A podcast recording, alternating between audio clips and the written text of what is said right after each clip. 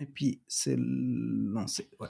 Salam alaikum, ici Mohamed, les randonneurs de la pensée, nouvel épisode, nouvel enregistrement, toujours avec mon ami Anas. Salam alaikum. Et un invité, euh, monsieur Merwan Mohamed. Salam alaikum, euh, Merwan. Alaikum salam, ça va? Ça va, alhamdoulilah, et toi? Très bien. Donc, j'aimerais juste euh, préciser pour les euh, pour ceux qui nous écoutent euh, qu'aujourd'hui on lance la, la, la vidéo, donc c'est une première. Euh, J'espère que vous serez nombreux et nombreuses à la regarder et à continuer à nous écouter. Donc, euh, et j'aimerais par la même occasion remercier tous les invités qu'on a eus qui ont qui n'ont pas pour lesquels on n'avait pas le, format vidéo. Donc, euh, merci à à toutes et à tous d'avoir participé aux différents podcasts. Aussi, j'aimerais juste ouvrir une parenthèse, c'est que euh, Marouane, c'est un, c'est un invité qui est sur plusieurs sujets à la fois, sur plusieurs plateformes à la fois, sur plusieurs projets. Médiatisé. Et euh, je précise ce qu'on n'a pas fait pour les autres, qu'on n'est pas là pour parler, de discuter des sujets d'actualité. Donc euh, c'est juste pour que vous puissiez le savoir. Euh, comme comme comme d'habitude, on parle du parcours de vie, de spécificité de la personne de l'invité, ce qu'il a réalisé comme projet, etc., etc. Donc voilà, ça change pas le format. C'est euh, juste, je tiens à le préciser. Voilà. Hmm. Ok, ben on commence toujours avec la question euh, une petite présentation. On demande à l'invité de se présenter rapidement pour les gens qui euh, te reconnaîtraient pas. Euh, je m'appelle Marwan Mohamed, j'ai 43 ans, je suis né, j'ai grandi à Paris, d'origine égyptienne et algérienne. je suis père de famille. j'ai eu l'occasion de faire des études scientifiques en mathématiques appliquées, en stats plus précisément et en finance de et en finance de marché. Et puis ça fait maintenant une bientôt une vingtaine d'années que j'ai euh, que j'ai terminé mes études et que j'ai travaillé d'abord dans tout ce qui est euh, finance de marché, maths appliquée, ensuite sur toutes les questions de, lutte contre les discriminations, un peu en diplomatie et euh, dans la structuration un petit peu du tissu associatif auprès des communautés musulmanes en Europe. Voilà mon travail des, dernières années. Voilà un petit peu mon parcours. Ok, très bien. Nous aussi, on s'intéresse beaucoup à, au début donc, euh, ben, euh, par rapport à ton enfance, à, quel moment tu t'es intéressé à, au travail associatif? À quel moment tu t'es intéressé au travail collectif, etc. Est-ce que c'est venu un peu plus tard? Est-ce que comment ton enfance a donné ce produit qui est aujourd'hui? En vérité, ça m'intéressait pas, ça m'intéressait pas tellement. Je réalisais pas moi ce que c'était le travail associatif le fonctionnement des associations, les euh, les besoins au niveau euh, au niveau macro. Il y avait euh, bah, mon univers d'enfant qui était un univers d'enfant marqué par les voyages, puisqu'on vivait pendant certaines périodes en France, d'autres en Algérie, d'autres d'autres en Égypte. et puis les questions de de pauvreté, les questions de développement, tout ça, c'est pas des questions que je me posais dans des termes théoriques, puisqu'en fait, comme on voyageait entre nos pays d'origine et la France, bah, ce que c'était un village ou un bidonville ou, euh, un endroit en difficulté, c'est pas quelque chose qu'on voyait à la télé. C'est là où nos familles euh, où nos familles habitaient. Donc je me posais pas les euh, questions de justice sociale en des termes tiens si seulement on soutenait une assoce. Non, que ce soit les questions de pauvreté ou de précarité, que ce soit les questions d'accès à l'éducation, que ce soit les questions de lutte contre le racisme et tout ça, c'était des choses qu'on avait l'occasion de voir dans notre entourage ou dans notre vie euh, de, de, de, manière directe.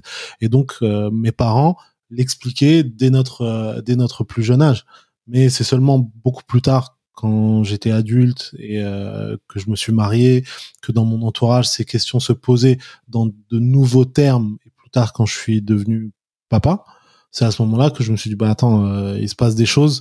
Et de la même manière que nos parents ont essayé de faire quelque chose contre ça bah, nous aussi il faut qu'on essaie de faire quelque chose contre euh, contre contre ça.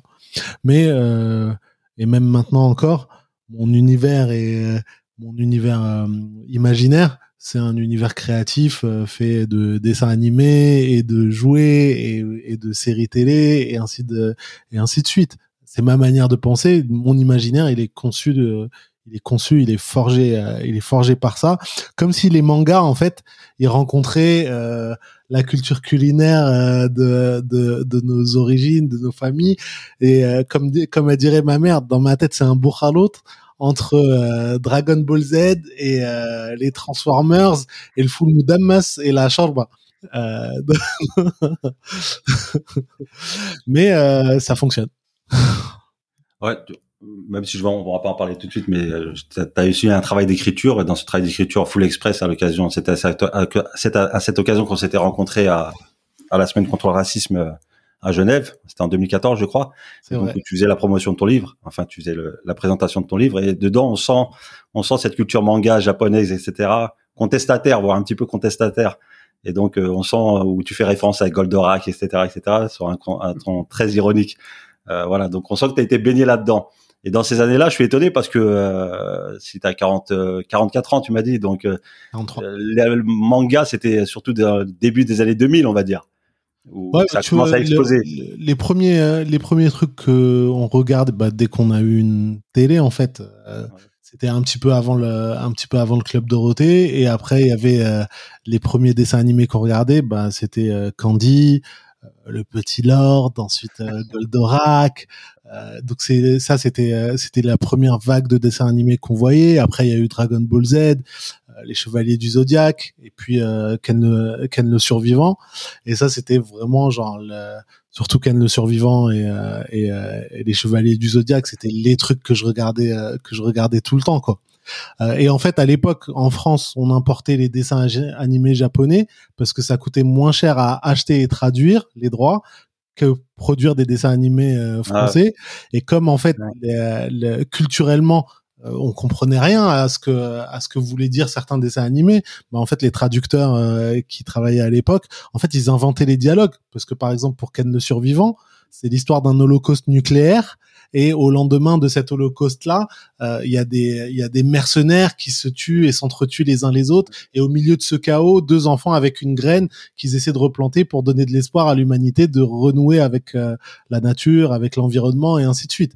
Donc le c'est c'est apocalyptique. Sauf que dans la traduction, euh, l'école des hauts couteaux, ça devient au couteau le nom japonais et devient les couteaux de cuisine parce qu'il faut euh, il faut rendre ridicule, il faut rendre grotesque et drôle. Et en fait euh, euh, ça devient en fait une série où, où on rigole de la manière dont on fait du kung-fu et on s'entretue les uns les autres plutôt qu'une réflexion en fait sur bah, les conséquences de nos modes de vie et de notre comportement vis-à-vis de vis-à-vis de l'environnement. Donc c'est pour ça que je porte une critique en fait sur euh, bah, une critique euh, amicale et, positive sur ce qu'étaient ces dessins animés pour nous et sur la manière dont en fait on est passé à côté parce que nous on, on y voyait juste des combats et des kung-fu et des bonnes phrases rigolotes alors qu'en vérité pour les dessinateurs et pour les auteurs euh, japonais qui avaient produit ces, ces œuvres là il y avait aussi une arrière-pensée qui parfois était même politique. Ouais. Alors, e-, est-ce qu'on peut avoir un, petit aperçu de, tes premiers engagements, de, tes premières euh, implications dans le travail associatif? Est-ce qu'on peut avoir des, des... qu'est-ce qui t'a motivé? Qu'est-ce qui a fait le déclic, etc. Je fais, je fais la différence entre les deux, entre les engagements et entre le travail associatif, parce que comme je disais tout à l'heure, on était engagé avant d'être impliqué dans des euh, dans des associations. Sauf que en fait l'objet même d'association, il était quelque chose qui m'était étranger. Et je dis, je dis pas ça du tout dans un terme, dans un sens péjoratif. C'est que bah, dans notre entourage, on avait tous vu ou vécu des situations bah, d'injustice ou de, ou, de, ou de précarité. Et donc le vecteur pour adresser ces injustices-là, il n'était pas nécessairement une association. Je prends des exemples très concrets. Quand il y avait un problème à l'école, on n'allait pas voir une association. On en parle, soit on le réglait nous-mêmes, soit on en parlait avec nos parents et nos parents intervenaient soit euh, au niveau individuel de l'enfant, soit en se mettant ensemble avec d'autres parents d'élèves pour résoudre la pour résoudre la situation. Donc ces, ces situations d'engagement et d'implication et de résolution de, de, problèmes, on les a vécues depuis l'enfance parce qu'on voyait nos parents, euh, on voyait nos parents faire et comment ils géraient ces situations-là. Et c'est beaucoup plus tard, quand j'avais terminé mes études, que j'ai connu des associations et que j'ai été sollicité d'abord en, bénévolat pour filer des coups de main euh, à la traduction euh, d'un rapport, à la préparation d'un discours, à la relecture d'un article euh, de synthèse, parce qu'on a besoin de l'avis d'un matheux pour analyser les stats ou, des choses comme ça. Et comme j'avais la culture essentiellement une culture business, une culture d'entreprise, une culture de performance, et que j'avais pas de j'avais pas de compréhension ni politique, ni sociologique, ni euh, ni anthropologique de ce que pouvaient être et de ce que pouvaient faire les associations. J'avais cette idée que euh, c'était pas forcément un environnement euh, efficace pour résoudre un pour résoudre un problème. On, pense à tort qu'il existe euh, une solution mathématique, analytique, quasiment entrepreneuriale et utilitaire à tous les problèmes et qu'il s'agit juste de, de, prendre les données en, en, en entrée de l'équation, de la résoudre et fin de l'histoire, quoi. Voilà. Donc euh, et, et, donc c'est comme ça, juste euh, par des petites euh, des petites tâches. Euh, bah tiens, j'ai une heure, je vais essayer de filer un coup de main là-dessus, ou j'ai une après-midi, je vais essayer d'aider là de là-dessus. Et dès que tu mets la main dedans, dès que tu te rends compte de la réalité de ce que les gens vivent, de ce que les gens font, des réalités parfois structurelles qui traversent nos sociétés, voilà, euh, si tu as une conscience, tu peux pas regarder ailleurs, quoi. Tu peux pas faire comme si de rien n'était et retourner jouer à la console euh, comme si t'avais rien vu, quoi. Euh, et il n'y a pas de problème à jouer à la console, juste que euh, ce soit pas une diversion des choses importantes de nos vies et que chaque chose ait sa place dans notre manière de gérer notre temps. Est-ce que ce, cet engagement ou ce déclic que tu as, est-ce que tu l'as eu à travers ton, ton expérience professionnelle, parce que je sais que je crois savoir que tu as volontairement démissionné d'un plus que d'un travail, c'est de, tout un univers, celui du euh, des marchés financiers, etc., qui est peut-être peut-être pas en adéquation avec euh, avec la réalité du monde dans lequel on vit. Est-ce que ça est-ce que ça a joué là-dessus? Euh, Il y a une prise de conscience à travers ton expérience professionnelle? Oui, il y a un moment, il y a un moment, il y a un moment crucial, c'est quand je termine mes études et que après les stages et tout ça, ben en fait euh, l'entreprise pour laquelle je travaillais, la Société Générale, me propose d'aller travailler au Japon. Et, euh, et je dois laisser mes parents et mon épouse à ce moment-là parce que les premiers mois, je suis, euh, je dois être tout seul parce qu'elle, elle doit terminer avec son travail, prendre une période de congé, tout ça. Et en fait, il y a l'avion, je prends l'avion qui a été réservé par euh, la Société Générale pour moi. Et on me sert du jus d'orange et on est super gentil avec moi et on m'a mis euh, je sais plus je sais pas si c'était la première classe ou premium mais peu importe en tout cas une manière de voyager dont j'avais pas dont j'avais pas l'habitude. Et je me dis en fait c'est normalement la boucle est bouclée à ce moment-là c'est la fin de c'est la fin de l'histoire. Nos parents ont quitté leur pays d'origine, soit parce que euh, y avait des instabilités politiques, soit parce qu'il n'y avait pas les moyens de vivre et d'offrir mieux à leurs euh, à leurs enfants. Ils ont fait tout ça pour que notre génération soit dans une bien meilleure euh, situation. Bah, c'est fait. Fin de fin de fin de fin de l'histoire. Mais il y avait un décalage complet en fait entre le métier que que j'exerçais et les raisons pour lesquelles nos parents nous avaient élevés, euh, nous avaient comme ça. Et ce décalage-là, tu le sens dès que tu commences à te demander, mais qu'est-ce que je suis en train de faire exactement? Là, on m'a dit de cliquer et de programmer tel algorithme euh, ou de vérifier telle équation ou d'optimiser tel euh, ratio. J'ai compris ce que ça veut dire mathématiquement. Maintenant, je veux comprendre ce que ça veut dire économiquement. Je veux comprendre ce que ça veut dire socialement. Je veux comprendre quand je clique sur ce bouton, qu'est-ce qui se passe dans le, dans le monde réel? Et plus tu te poses ces questions-là, plus tu vois un décalage en fait entre le discours des entreprises, notamment en matière de finance à l'époque, et la réalité économique sur laquelle elles, elles, influaient. Et tout ça, c'était avant la crise financière de 2007. Donc euh, les banquiers jusque-là étaient présentés comme des, euh, des super-héros qui participent à, à l'essor de l'économie et ainsi de, et ainsi de suite. Moi, ça me posait un double problème, un problème de, de, de conscience du point de vue très personnel de l'histoire de ma famille et un problème religieux parce que euh, la compréhension que j'avais de, de ma foi et de, et de ma et de ma religion était que ben voilà juste à minima genre le vraiment le minimum du minimum c'est même pas d'aller aider les gens c'est de pas causer plus d'injustice. C'est genre occupe le smic du smic c'est occupe-toi de toi fais ce que tu as à faire en termes de responsabilité personnelle sur le plan de ta gestion personnelle, de ta famille, et ainsi de suite. Et à minima, va pas causer du tort aux gens, va pas causer des injustices supplémentaires dans le dans le dans le dans le monde. Et là, tu voyais un décalage qui est manifeste où chaque jour qui passe, chaque activité que la banque produisait, chaque euro qui était généré sur les bonus et les salaires, il provenait pas d'une provenait pas du, du néant il provenait de l'appauvrissement de tel pays, de telle entreprise, de tel secteur d'activité, de telle économie, de telle matière première qui a chuté, et ainsi de, et ainsi de suite. Donc dès que tu commences à te poser ces questions-là, bah, l'affaire elle est, euh, l'affaire elle est pliée. Comment, comment tu prends cette décision? Parce que j'ai l'impression que cette décision elle est, euh, elle est, euh, elle est rapide pas brutale, mais elle est rapide. Autant, je veux dire, c'est important parce que des fois, on a du mal à prendre des décisions sur notre avenir plus ou moins proche souvent c'est parce qu'on a on a on a peur de l'inconnu, du, du, manque de matériel, de la subsistance, etc. Toutes ces notions là. Toi, tu pars de, de haut quand même. C'est pas un petit job. C'est tu te retrouves ouais. à Tokyo. Et, et t'es déjà t'es déjà t'as t'as déjà une famille en charge. Je veux dire, t'as tes parents, etc. C'est euh, c'est important. Je veux dire, c'est important. C'est une décision importante. Comment tu la prends aussi jeune, aussi rapidement? Le le j'ai eu le, le bienfait bah, d'avoir l'éducation de mes parents et aussi de pouvoir me marier tôt avec quelqu'un qui était avec moi, pas pour l'argent euh, et pas pour la célébrité, puisque à l'époque ni j'avais un euro, ni je valais quoi que ce soit, ni qui que ce soit me, me, connaissez et j'ai pas l'impression de valoir quoi que ce soit de plus aujourd'hui qu'il y a qu'il y a qu'il y a 20 ans. Et le simple fait de passer à la télé ou d'avoir des responsabilités publiques ou, euh, ou autres pour moi ça change strictement ça change strictement rien. Et déjà à l'époque mon épouse elle avait cette euh, cette euh, cette maturité.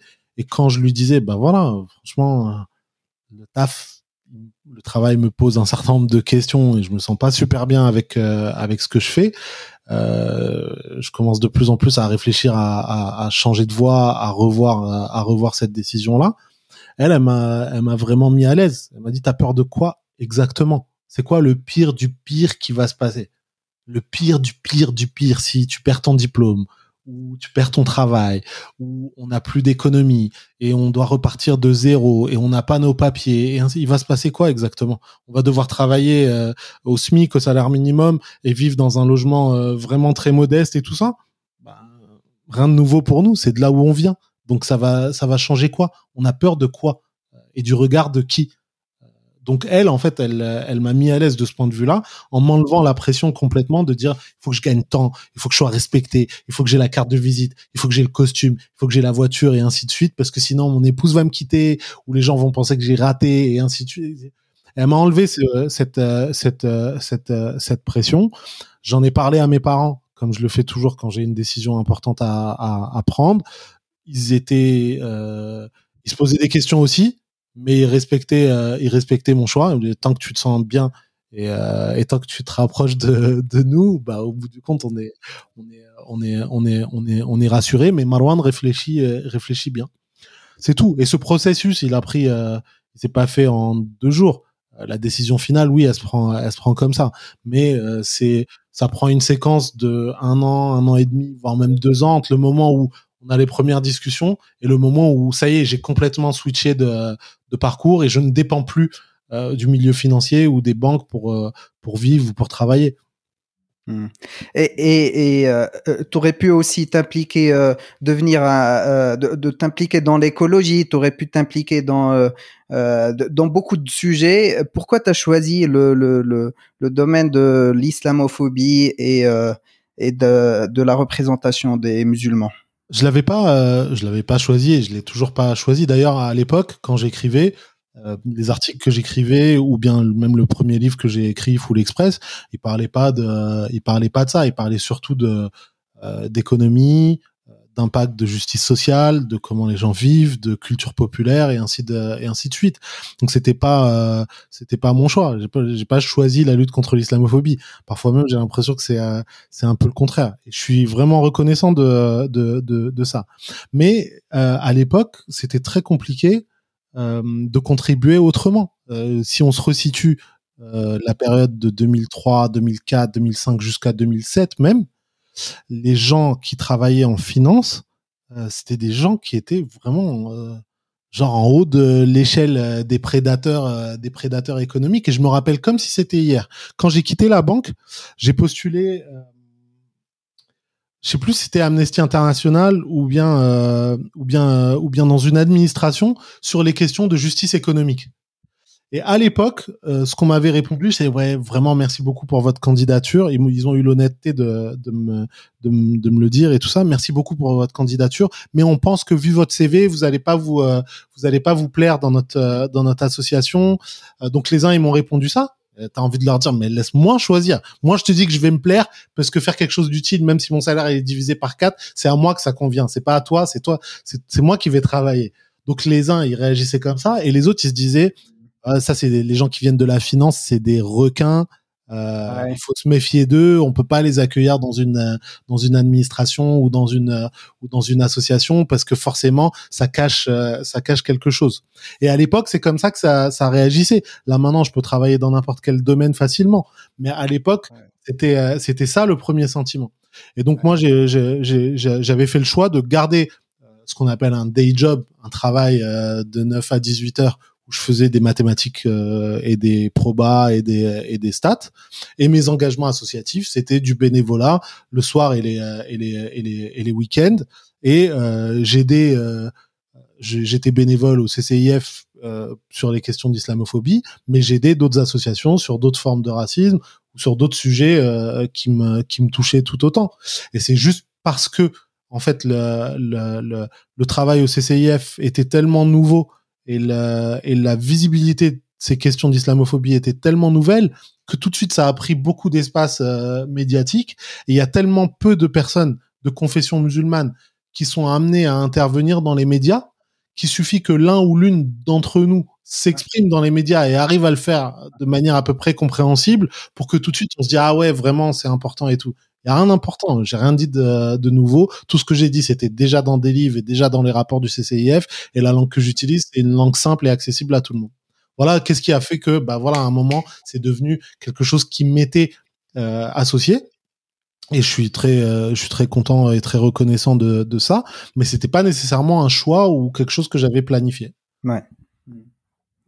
Alors, quand tu, tu parles de d'expression dans les médias, de, de on parle de de la représentativité ou du, de la communication, tu as aussi des euh, proposé à, un certain moment euh, des formations, séminaires sur ce que tu as appelé l'autodéfense intellectuelle. Donc ça, c'est parti d'un constat de quoi? Pourquoi ce projet-là?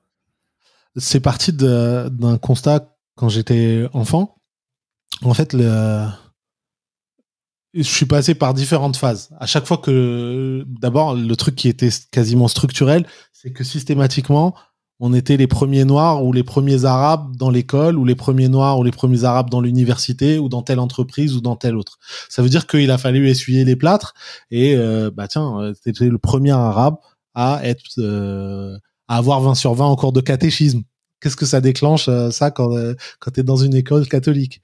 Euh, Tu es le premier arabe ou le premier noir à demander si tu peux avoir un repas sans viande à la cantine. Euh, donc comment euh, tu discutes de, de, de ça? T'es le premier arabe à te faire traiter de sale arabe dans la cour de récré parce que t'es le premier arabe de l'école. Donc à chaque fois en fait il fallait trouver des manières de réagir à ça. Et au début euh, bah, je me battais et, euh, et je me défendais, je me laissais pas, je me laissais pas intimider. Et je suis rentré un jour à la maison et mon père en fait qui maîtrisait pas super bien le français.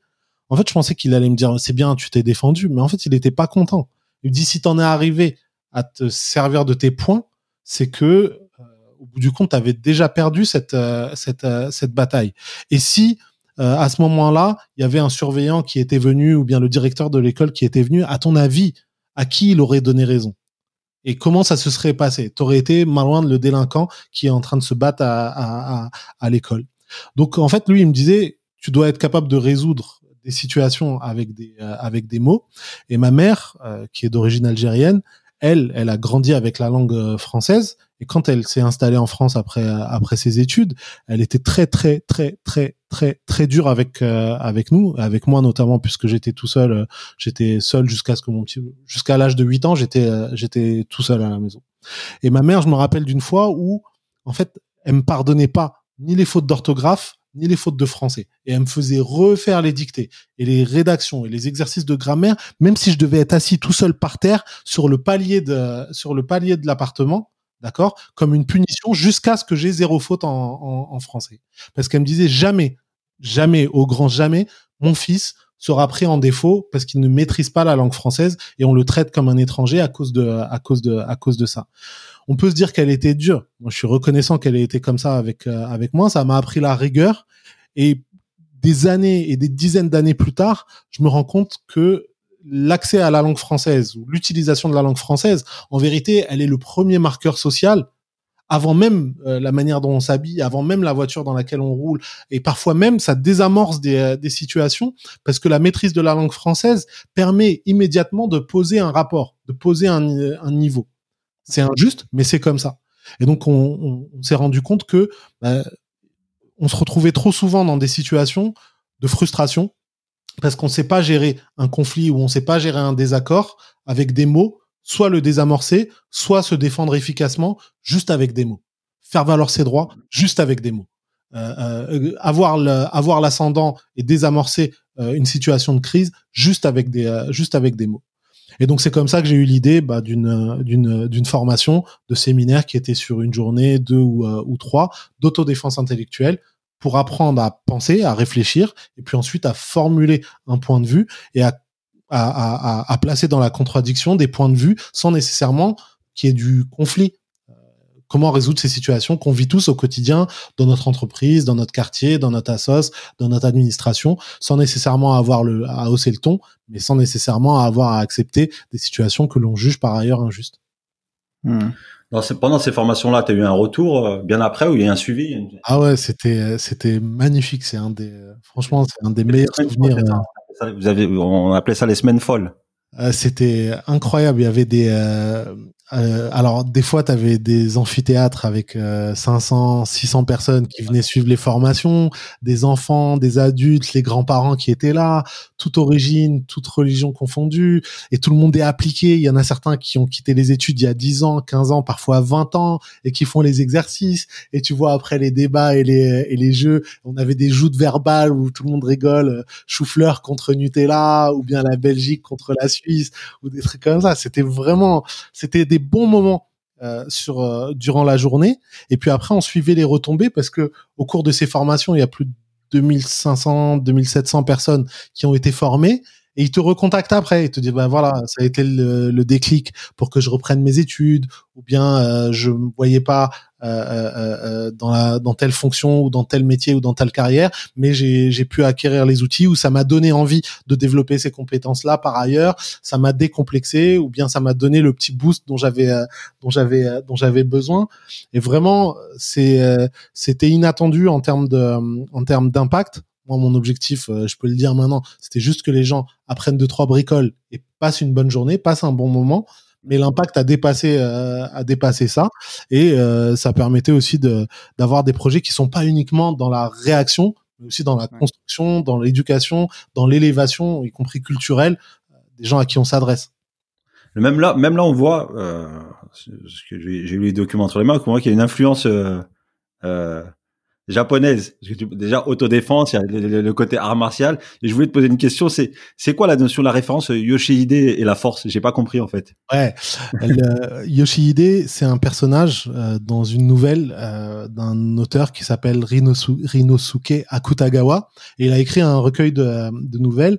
Et Yoshihide, c'était un peintre qui était le meilleur peintre de sa de sa de sa région. Sauf que en fait, il il était vraiment pas sympa, il était méchant.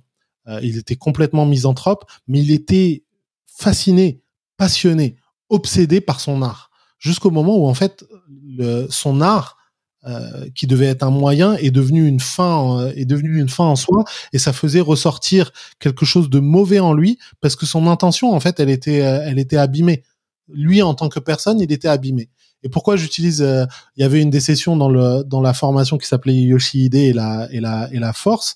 C'est pour faire la distinction entre maîtriser quelque chose et avoir la force de faire quelque chose, parce que on peut avoir un savoir, mais si on n'a pas la bonne intention, ça nous est d'aucune utilité.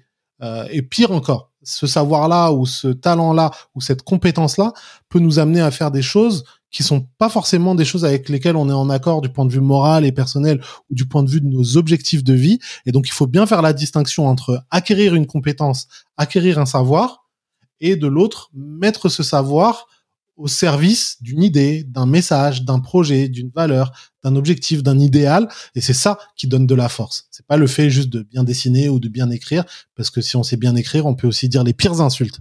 Euh, mais c'est pas ça être fort. Être fort, c'est acquérir un savoir, maîtriser les mots, maîtriser l'écriture et les mettre au service d'un message et porter ce message de la meilleure des manières. Il y avait le projet de, de, de, de, proposer cette formation un peu partout, euh, parce qu'elle oui, était, que elle était que à Paris, non? Non, on a fait euh, une quinzaine de villes en France. J'ai même fait Belgique. Euh, et après, il y avait une déclinaison euh, de, la, de la formation bah, pour les pros ou en entreprise d'autres ou dans d'autres langues. Ça, c'était plus dans un contexte soit entreprise, soit grandes institutions pour des pour des différents différents types de groupes. Hmm.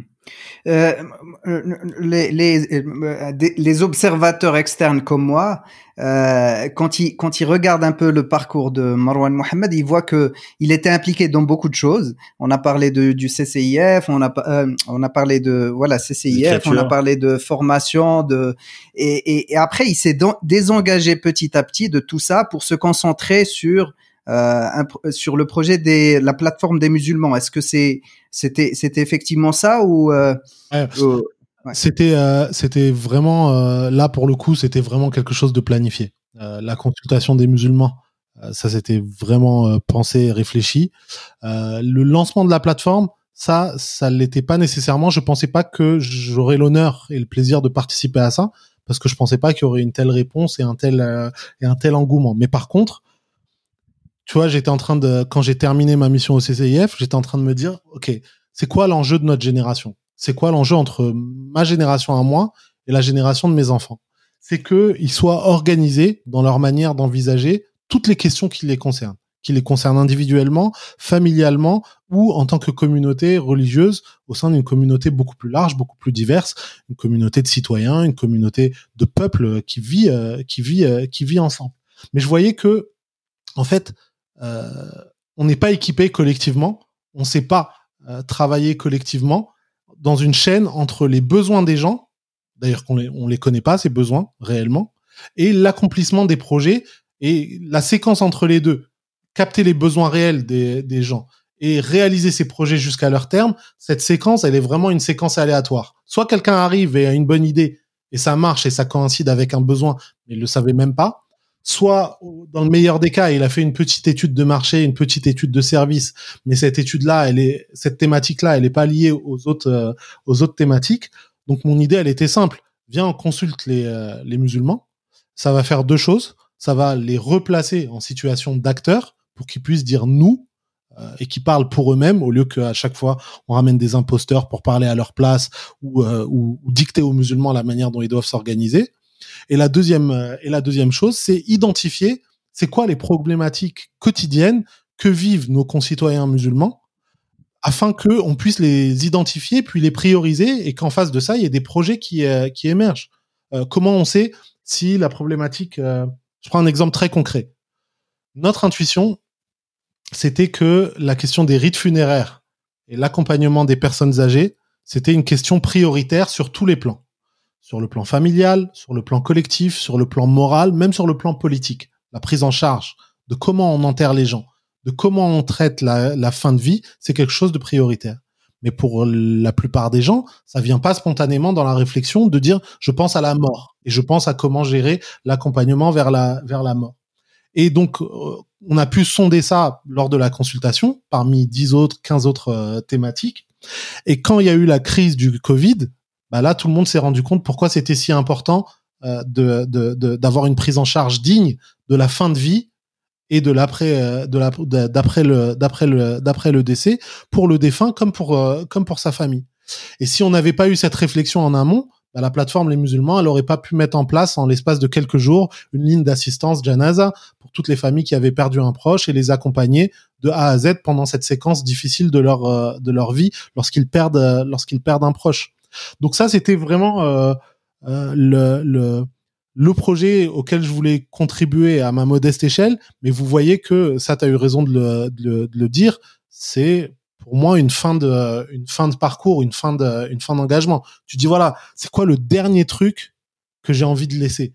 C'est quoi le, le projet de notre vie, c'est quoi le projet majeur qui va changer la donne? Non pas en réagissant à ce qu'a dit telle personnalité dans les médias ou à telle, à telle crise dans le, dans l'urgence, mais qu'est-ce qui va changer la donne au niveau macro, au niveau collectif? Et c'est pas grave si ça prend un an, cinq ans, dix ans, vingt ans à réaliser, parce que c'est ça qui fait que, au lieu d'être assis dans le siège des problèmes, nos enfants seront assis dans le siège des solutions. Voilà, c'est ça l'intention derrière la plateforme. Ouais. On peut, on peut aussi rappeler peut-être euh, euh, la, la, la, la, démarche que vous avez, vous avez choisie, c'était de, euh, de, de lancer un grand sondage et de sonder tous les musulmans sur tout le territoire français et d'aller à leur rencontre, de les rencontrer dans leur mosquée, dans leur centre culturel et de leur poser des questions précises sur leurs besoins, sur leurs euh, inquiétudes, sur leurs ambitions, etc. Voilà. Et puis, je pense à, jusqu'au moment où vous avez présenté un rapport, c'est ça? Est-ce que vous pouvez nous dire euh, quelques mots sur euh, les, principaux résultats de ce, de sondage? Les chiffres font peur hein, concernant la représentativité des musulmans à travers les, différentes. Euh, ah, c'est ah, brutal. alors, il y a du, il y a du vraiment, euh, c'était une, c'était un événement majeur pour nous parce que quand on voit que les gens commencent à répondre par dizaines de milliers, ça devient significatif. C'est pas nécessairement représentatif parce que en termes de vérification des critères de population sur les quotas à respecter, tout ça pour pour que ça ait réellement les propriétés de représentativité du point de vue strictement statistique, c'est beaucoup plus compliqué que ça. Et comme on ne demandait pas les informations personnelles des gens, ça on peut pas le dire euh, a posteriori. Mais par contre, c'était vraiment significatif, très indicatif d'un certain nombre de tendances. Euh, les tendances, c'est quoi?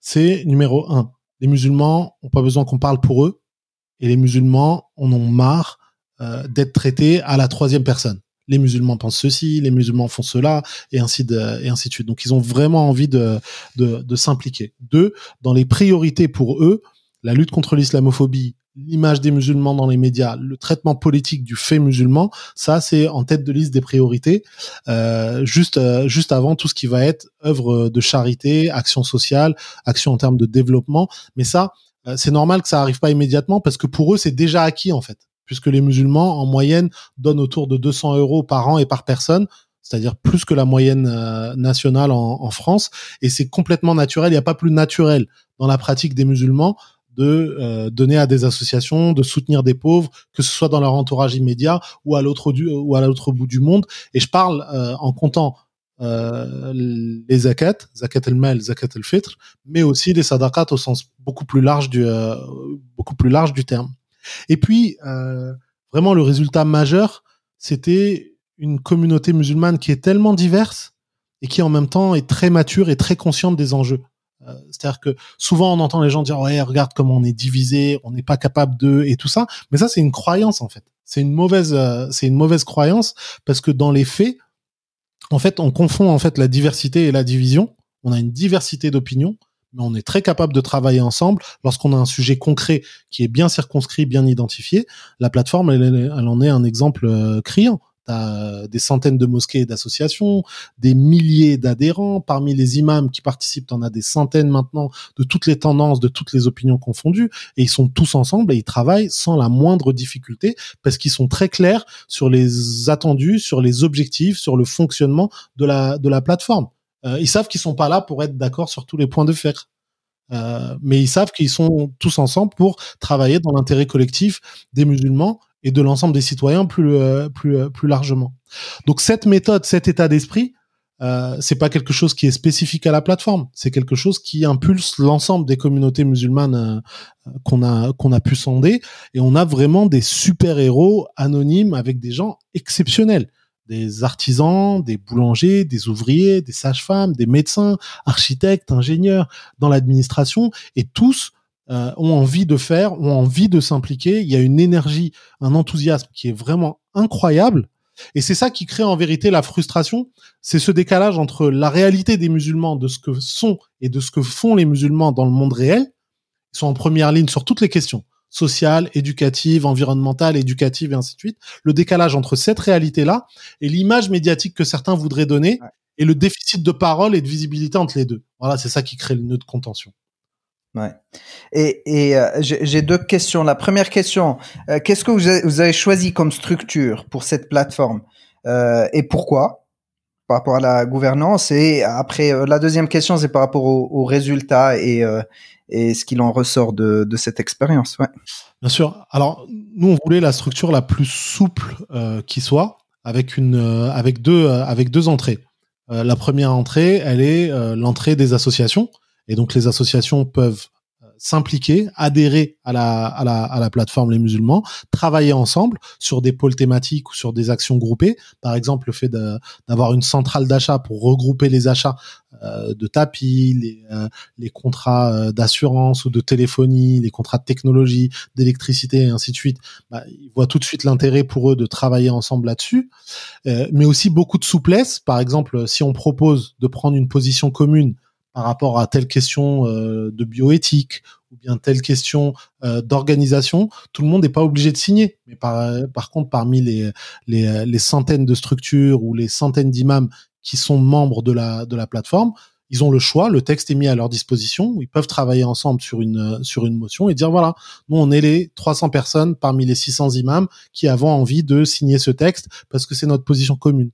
Et donc le fait de pas être contraint d'adhérer à tout et de tout faire, mais de pouvoir choisir d'être d'accord sur la base et de choisir à quelles actions on a envie de participer et sur quel projet on a envie de s'impliquer, ça, ça donne beaucoup de souplesse euh, pour les mosquées et pour les associations, d'autant plus qu'elles ont une équipe dédiée.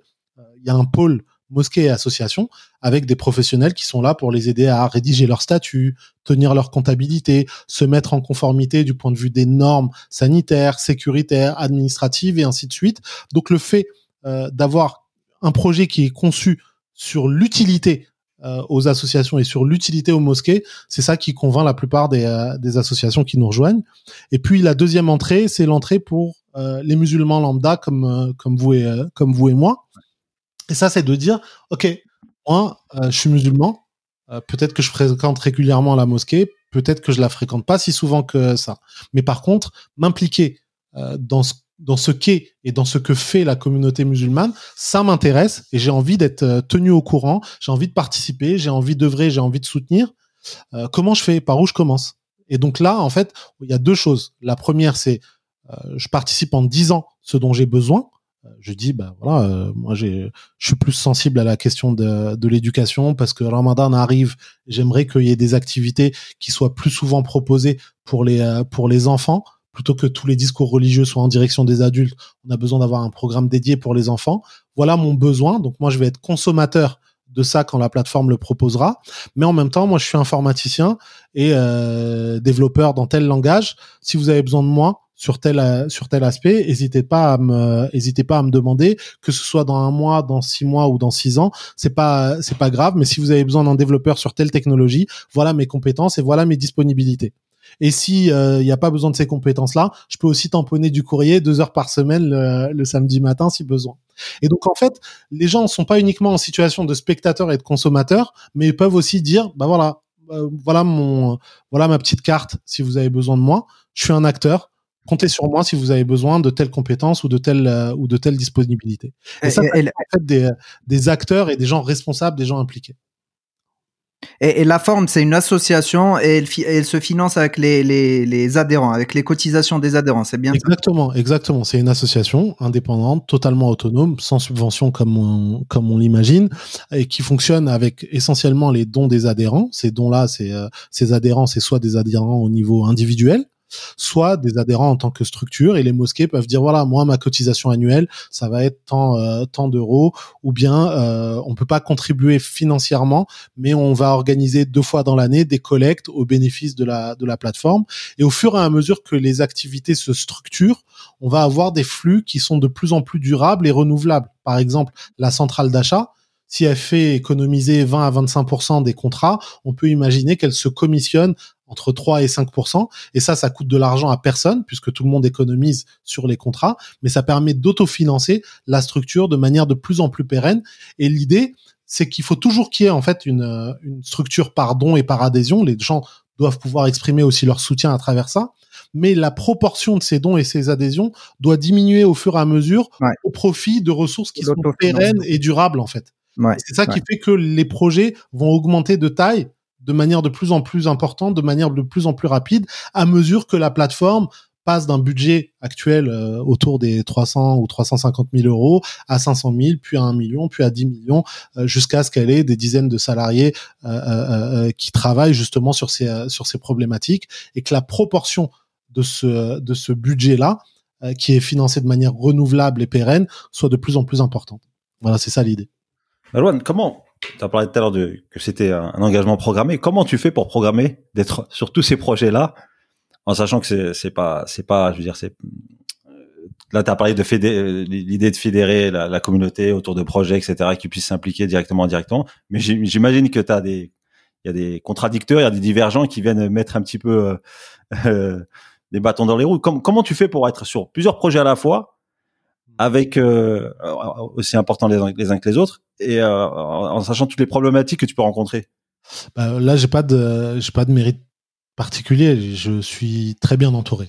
Euh, j'ai des professionnels qui m'entourent, des cadres religieux qui m'entourent, euh, une famille euh, vraiment assez exceptionnelle, euh, des amis proches qui me conseillent, qui me soutiennent, et tout cet entourage-là, il a de caractéristiques que il me respecte suffisamment pour me contredire quand je me trompe et euh, ne pas juste me dire ouais c'est super continue j'ai personne euh, comme ça dans mon entourage. J'ai juste des gens qui me disent voilà ça faut que tu le corriges ça faut que tu fasses attention juste redescends sur terre va faire le ménage vite fait et ainsi de et ainsi de suite. Donc du coup en fait en termes de conseils en termes d'encadrement en termes de prise de décision en général quand quand ma manière de prendre une décision c'est j'étudie tous les scénarios d'accord? Ensuite je vois c'est lesquels les plus probables et après je présente euh, ces décisions et ces scénarios-là euh, aux gens dont je sollicite le conseil et, l'avis. Si je vois que c'est feu vert partout, je sais que c'est en général une décision à peu près, euh, à peu près, à peu près tenable, à peu près correcte. Si je vois qu'il y a des grosses oppositions,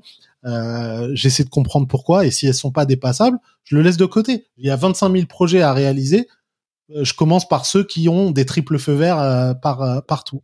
Et ensuite, c'est là où peut-être mes études ou mon parcours professionnel me facilite, j'ai une méthodologie pour planifier les choses, j'ai une méthodologie pour prendre en charge les risques. Euh, je fais toujours l'hypothèse, genre c'est quoi le les pires trucs qui vont qui vont foirer? Ah bah tiens, il y a les racistes qui vont s'y opposer. On va avoir un programme, un problème de budget. On va avoir des gens qui se divisent parce qu'ils sont pas d'accord sur un sujet périphérique. On va pas avoir les ressources financières. On va pas avoir la clarté du plan. On va pas avoir ta ta ta. Et je les liste tous. Et pour chaque risque, je mets en face un plan pour dire comment on va gérer ce risque-là quand ça se produit, pour non seulement résister et, que ça mette pas en risque le projet, mais qu'au contraire on capitalise euh, on capitalise dessus et que ça développe encore plus euh, les, les, choses dans le bon sens. Je prends juste un exemple comme ça, euh, on comprend, on comprend bien. Le, le fait de quand tu un exemple simple que tout le monde va comprendre. Euh, quand on a mené une campagne d'adhésion à l'époque où je travaillais encore au, au CCIF, euh, parmi les risques, il y avait que si la campagne fonctionne, euh, les racistes vont s'y opposer, vont la critiquer, vont euh, insulter, vont dénigrer la campagne. Donc ça, on l'anticipait, mais on avait dit quand ils vont le faire, c'était pas s'ils vont le faire. Quand ils vont le, quand ils vont le faire, on va leur donner un statut d'adhérent d'honneur et on va se servir du buzz qui vont créer autour de la campagne pour augmenter le nombre d'adhésions et la visibilité de la campagne. Ça a pas loupé comme des bœufs. Euh, ils ont euh, à peine on avait lancé la campagne d'adhésion. Ah non, les islamistes sont en train de collecter de l'argent, blablabla. Merci beaucoup. Euh, merci. je sais plus qui c'était un, un, des cadres FN, voilà, on l'a nommé euh, adhérent d'honneur euh, du CTIF, et il était tellement indigné que ça a fait 2000 retweets, et que sur ces 2000 retweets, il y avait un, une personne sur 10 qui voyait la, la, la, la campagne et qui adhérait par la suite. Euh, voilà, c'est ça les, les c'est ça les méthodes, et donc la gestion des risques, c'est ça. Toujours, toujours dans le même, euh, dans le même sens. Nous, ce qu'on voit autour de nous, c'est, c'est justement des, des jeunes compétents, très très compétents et qui sont très actifs, qui s'impliquent. Et, puis, euh, euh, au début, ils ont une motivation au max, et puis ils commencent à travailler, ils commencent à développer des projets, à les et, et, avec le temps, il voit, il voit les, les contraintes, il voit que c'est compliqué, que c'est difficile de fédérer, c'est difficile que euh, de, de, de, de, convaincre les gens. Et puis la motivation, elle s'effrite avec le temps jusqu'au moment où on les voit plus, où ils disparaissent dans la nature. Ils veulent et quand on les rencontre, ils veulent plus avoir euh, aucune relation de loin ou de près euh, de, de, de, de, ce passé là ou de, de cette expérience. Donc, ce, ce, que j'apprends de, de, de, de, ton expérience, c'est il faut s'entourer je pense que c'est toujours utile que qu'il faut s'entourer.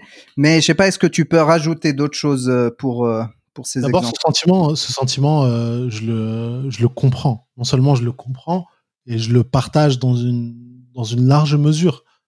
sincèrement, tu arrives sans être préparé dans l'engagement associatif, encore plus euh, l'engagement associatif entre guillemets musulman, c'est très difficile. Les problématiques à adresser sont immenses, euh, les ressources sont limitées, et comme ça te touche très personnellement, euh, puisque c'est ta foi ou ta religion ou ton entourage ou ton entourage familial, tu as très peu de patience et très peu de tolérance quand il y a des gros désaccords ou quand il y a ou quand il y a des épreuves. Sincèrement, à titre, à titre personnel, je compte même plus le nombre de, le nombre de fois où tu te dis, purée, franchement, mais juste pourquoi je, pourquoi j'ai accepté Exactement. Exactement pourquoi, j'ai accepté déjà C'est ça. tu, tu, veux juste rendre service ou, euh, ou aider, on te crée un autre problème, puis un autre problème, puis tu laisses ton épouse et tes enfants et tes parents et t'as été pour pour faire et les et t'as dit tu te retrouves avec des gens tu vois qui te calomnient ou qui te ouais, je comprends le sentiment mais justement, ça te pose la question pourquoi tu le fais et pour qui tu le fais? Tu vois? Et dans ces moments, c'est dans ces moments-là où en vérité, tu devrais être reconnaissant parce que ça te permet de faire le tri. Parce que si tu le faisais pour la reconnaissance des gens, ça fait longtemps que tu aurais arrêté. Si tu le faisais pour l'argent, ça fait très longtemps que tu n'aurais même pas commencé. Si euh, tu le faisais parce que tu en tires un avantage personnel, pareil, là aussi tu aurais arrêté. Si tu le faisais parce que c'est facile, là aussi tu aurais arrêté. Donc en fait, ça fait le tri sur l'intention et tu vas rester que si tu es conscient que, un, ce que tu fais, c'est nécessaire. Et deux, ça adhère à un projet beaucoup plus important, beaucoup plus grand, beaucoup plus beau. Et trois, le plus important, à titre personnel et en tant que croyant, tu penses que ça là, cette petite action de rien du tout, qui au bout du compte ne te prend que une heure, deux heures, une après-midi par semaine ou par euh, ou par mois, peut-être que dans la misère de ta vie, tu vois, et dans toutes les bêtises que tu as fait pendant ta vie, peut-être que c'est cette petite action-là pour laquelle un jour, on va te prendre et on va dire, ouais, lui là, ou elle là, c'est bon, hein. faites-la rentrer au paradis juste pour ça, parce que peut-être que ça te semblait difficile et pas grand-chose à l'époque, peut-être pas digne de tes talents, de tes compétences, puisqu'on croit être euh, euh, des gens, on croit être important et ainsi de suite. Mais au bout du compte, c'est cette petite action-là ou ce petit engagement-là qui va tout changer euh, pour pour pour toi ou pour les générations futures. Ouais, ouais.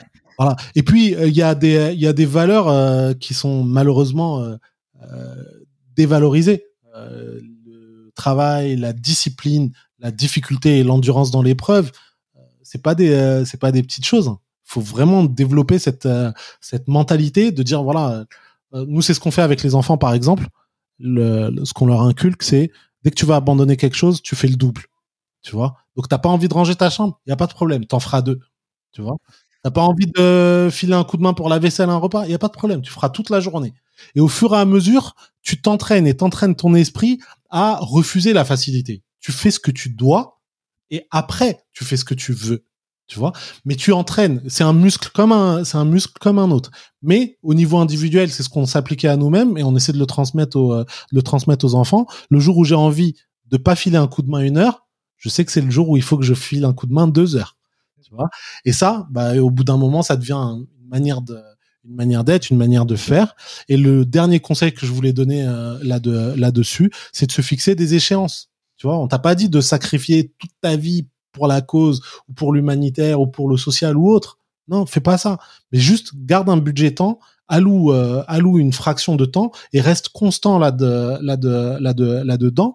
Ça dure deux ans, ça dure dix ans. Nous, on s'est fixé aussi une échéance. On s'est fixé un horizon de temps ou arrivé à tel âge, khalas, on aura terminé les questions professionnelles, les questions associatives, et on va s'occuper d'autres choses. Mais pendant ce temps qui est alloué, on fait les efforts qu'il faut pour atteindre les objectifs qu'on a définis, Bah, en parlant d'objectifs, euh, ce serait bien de, bon le temps nous presse, on aimerait bien passer plus de temps, mais euh, euh, on est limité. Euh, euh, donc, je, je, voulais revenir à la plateforme des musulmans. Elle a commencé en 2018, si si je me trompe pas, et euh, aujourd'hui, on est en 2020. Je pense pas qu'on a assez de recul pour euh, parler de, de, de, des résultats, mais euh, voilà, jusqu'à aujourd'hui, comment vous percevez la, réalisation des objectifs de cette plateforme? Alors, le, moi j'en parle maintenant euh, plus à titre d'observateur, puisque l'un des objectifs que personnellement je m'étais fixé, c'est vraiment d'avoir une genèse de la plateforme qui est réussie, et ensuite de passer la main pour pas que la plateforme elle soit personnalisée, incarnée par les gens tu vois qui l'ont euh, qui l'ont qui l'ont qui l'ont fondée.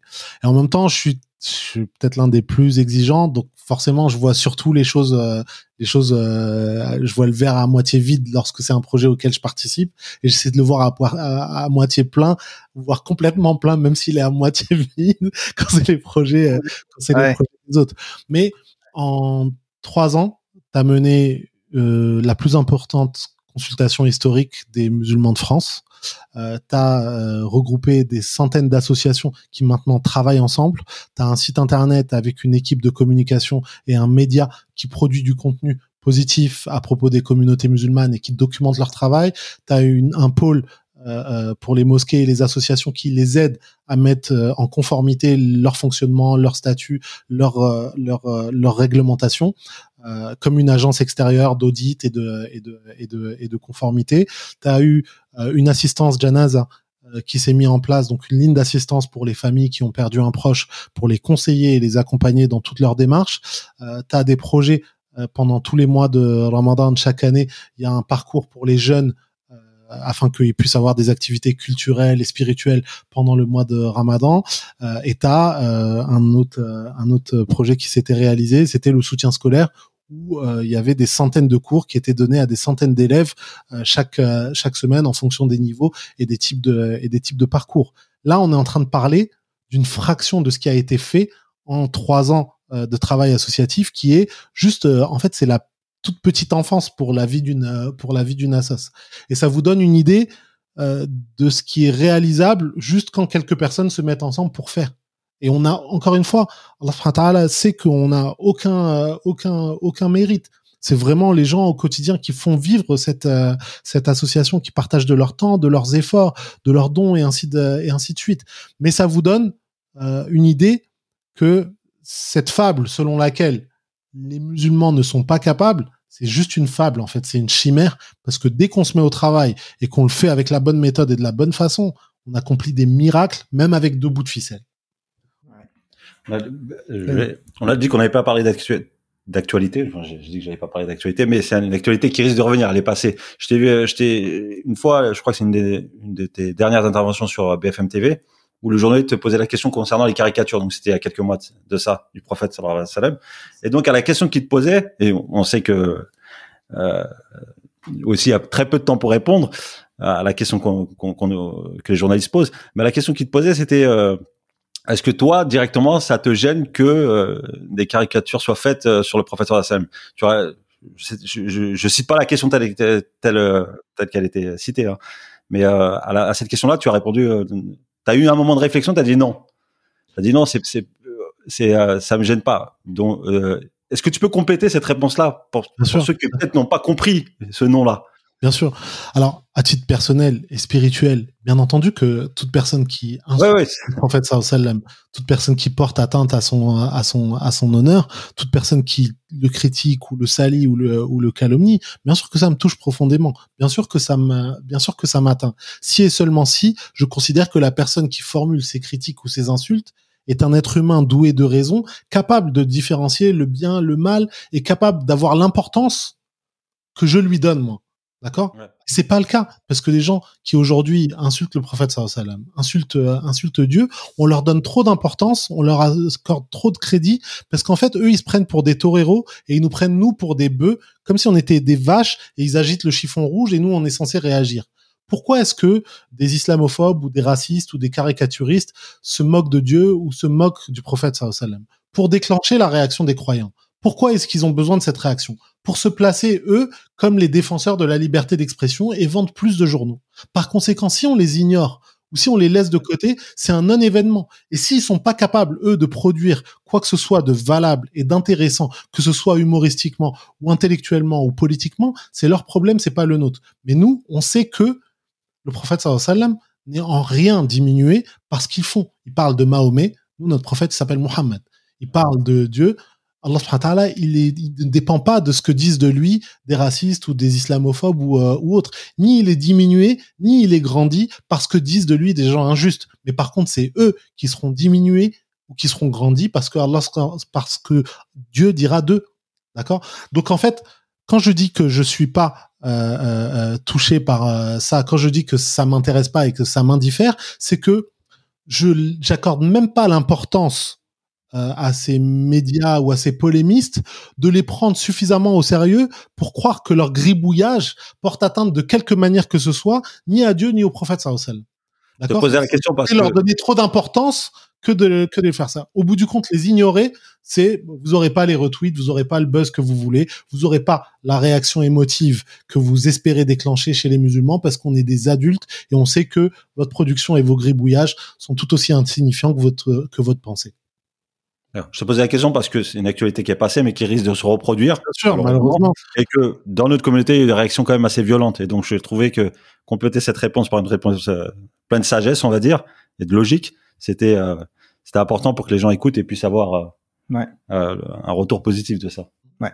Alors, on est déjà à une heure. je pense que on, va passer à. On a posé la question à nos followers sur les réseaux sociaux. Est-ce que vous avez des questions à poser à Monsieur Marwan?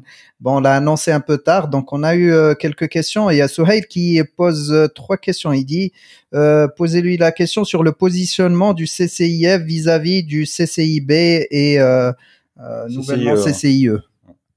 Je sais pas si vous bah, avez quelque chose à dire sur ça. Euh, le CCIB, euh, bah, très bonne association en Belgique qui fait un bon travail sur les questions d'islamophobie depuis des années, qui travaille en partenariat avec les institutions publiques euh, et donc même les autorités belges ont eu la clairvoyance, la conscience et l'implication de prendre en charge ces sujets et d'adresser la réalité plutôt que de rester dans les condamnations et, et de laisser ces sujets euh, trop tomber parfois dans la controverse, comme malheureusement c'est le cas euh, souvent en France. Donc euh, soutien à eux et encouragement à eux. Et puis le CCIE, tel que je le comprends, c'est la suite et l'évolution logique du CCIF, c'est-à-dire de dire voilà, en fait, il faut qu'il y ait une structure d'ampleur européenne cette fois, cette fois-ci, qui prend en charge les questions d'islamophobie, bien sûr en gardant le volet d'assistance et de soutien des victimes, mais aussi dans une dimension d'observatoire du point de vue statistique, du point de vue phénoménologique, du point de vue des causes euh, du, euh, du, problème au niveau, euh, au niveau européen, et puis tout un travail diplomatique, tout un travail de visibilisation, et quel meilleur emplacement que Bruxelles pour le faire, et quelle meilleure ampleur que l'ampleur européenne pour le, pour le, pour le faire. Donc cette structure, je, je lui adresse tous mes vœux de réussite. J'espère qu'elle sera le plus largement et le plus intensément soutenue, et puis surtout que les gens vont comprendre euh, que c'est leur responsabilité.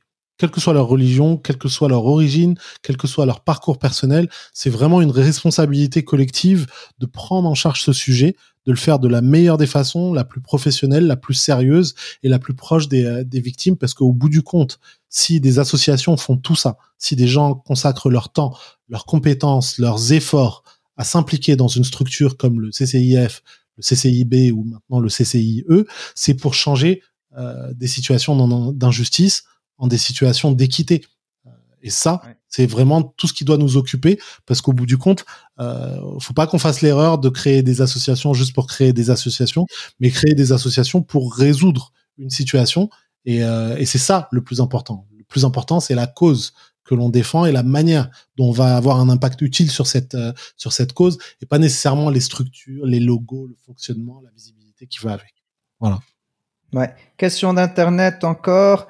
L'actualité, les prochaines étapes de musulmans, euh, de la plateforme des musulmans. Bon, euh, on a on a parlé de cette plateforme, mais est-ce qu'il y a des prochaines étapes importantes euh, dans un futur proche?